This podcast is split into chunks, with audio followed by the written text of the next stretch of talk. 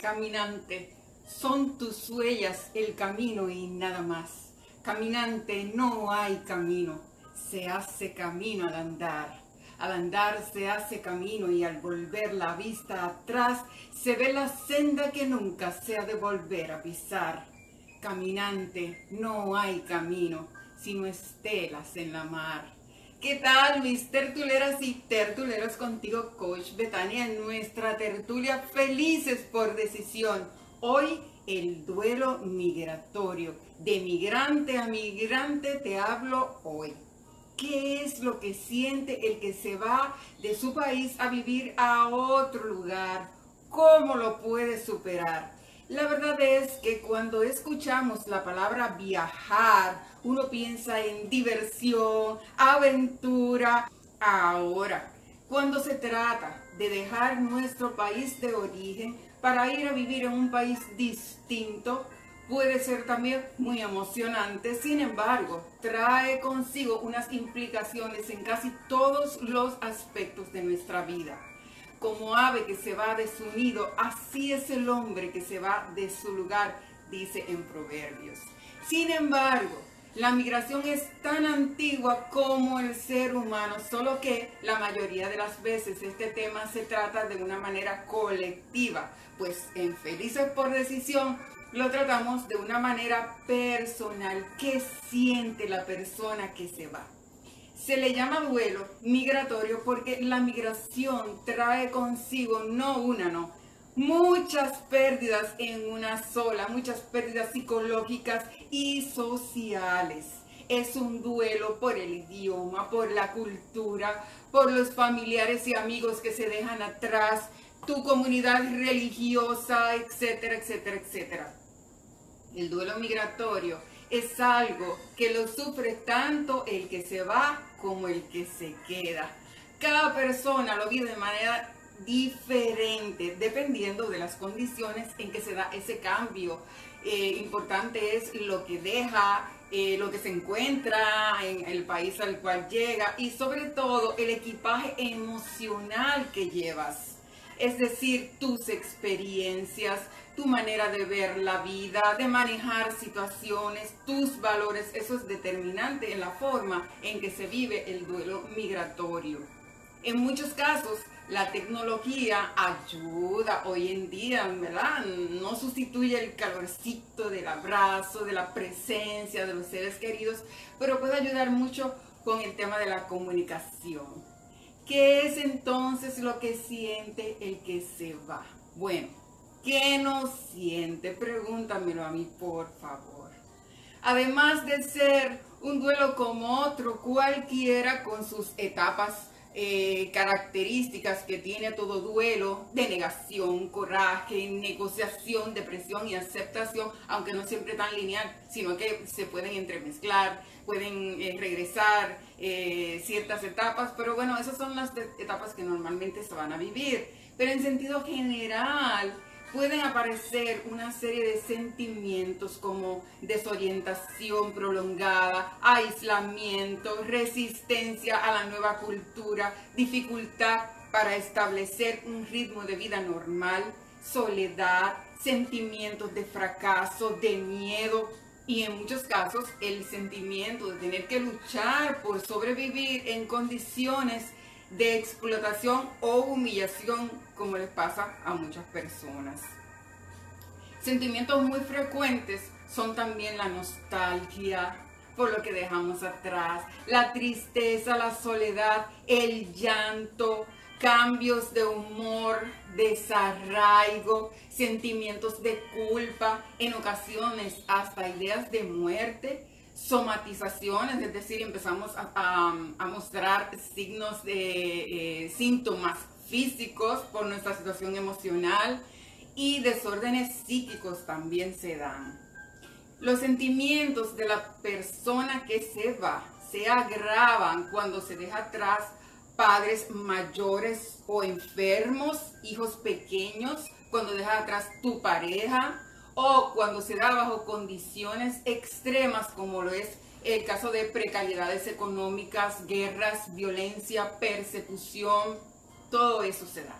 Y en cierta etapa, cuando el migrante tiene por fin la oportunidad de volver a visitar su país, puede sentirse tan desconcertado porque como que ya ni encaja en su país de origen ni encaja en el, en el país al que fue a vivir. Es una situación bastante incómoda, lo sé por experiencia, pero solamente es parte del proceso y va a pasar, así que no te asustes por eso. Ahora bien, ¿qué puedes hacer para superar el duelo migratorio o síndrome de Ulises, como le llaman también? Número uno, darle espacio al duelo con mucha paciencia contigo mismo, contigo misma. Hay con quienes emigran contigo también, cuando es el caso de familias que se van eh, completas. Y también con el que se queda, porque acuérdate que el que se queda va a vivir también un duelo. Entonces hay que tener una paciencia enorme con todo el que eh, está implicado en ese duelo y con uno mismo. Hay que tener en cuenta que el proceso migratorio es un cambio muy drástico en la vida. Sin embargo, si lo asumes de una manera inteligente y saludable, puede resultar siendo una experiencia de muchísimo crecimiento en la cual incluso puedes descubrir una serie de habilidades y fortalezas que ni siquiera sabías que tenías. Número dos, aceptar el cambio con sus ganancias y sus pérdidas. Lo fuerte del duelo migratorio es que el que se va tiene que lidiar no solo con una pérdida, sino con muchas pérdidas al mismo tiempo aun cuando vayas en busca de una vida mejor y la encuentres, irremediablemente vas a tener que dejar atrás muchas cosas que eran parte de tu misma vida. De hecho, mi tertulero, mi tertulera, todos los cambios en nuestra vida están llenos de ganancias y pérdidas. No podemos tenerlo todo al mismo tiempo. La vida simplemente es así. Y qué bueno que sea así. Por tanto, número tres, concéntrate en todo momento en el propósito. Porque yo estoy aquí, aquello vine aquí. Cuando te concentras en lo que fuiste a hacer a ese país y te ocupas día a día de lograrlo, de seguir con paciencia, paso, pasito a pasito hasta lograrlo. Va a llegar el momento en que los beneficios van a ser mayores que las pérdidas y te vas a sentir que estás en control de tu destino. El sentimiento de logro entonces terminará siendo mayor que la nostalgia de lo que has dejado atrás. Definitivamente, al vivir con propósito, se es mucho más feliz en cualquier lugar del mundo. Número 4 Evita por favor las idealizaciones de uno o de otro país. En muchas ocasiones, antes de irse, el emigrante suele idealizar el destino o el país al cual se va a mudar. Luego llega y resulta que nada es como le habían dicho eh, o como se lo imaginó. Y entonces ahí viene la decepción y las depresiones, etcétera. En ese sentido puede ayudar muchísimo el concentrarte no solamente en lo que fuiste a obtener de ese lugar, sino en qué puedes aportar.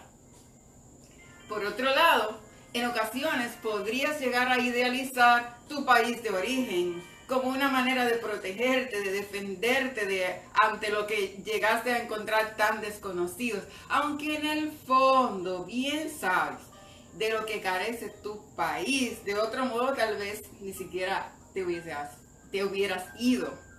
En fin, para mantenerte en balance tienes que estar claro o clara de que no hay lugar perfecto en el mundo, que nuestra actitud de gratitud, de aceptación, de concentrarnos en lo positivo de las cosas puede hacer una gran diferencia en cualquier lugar.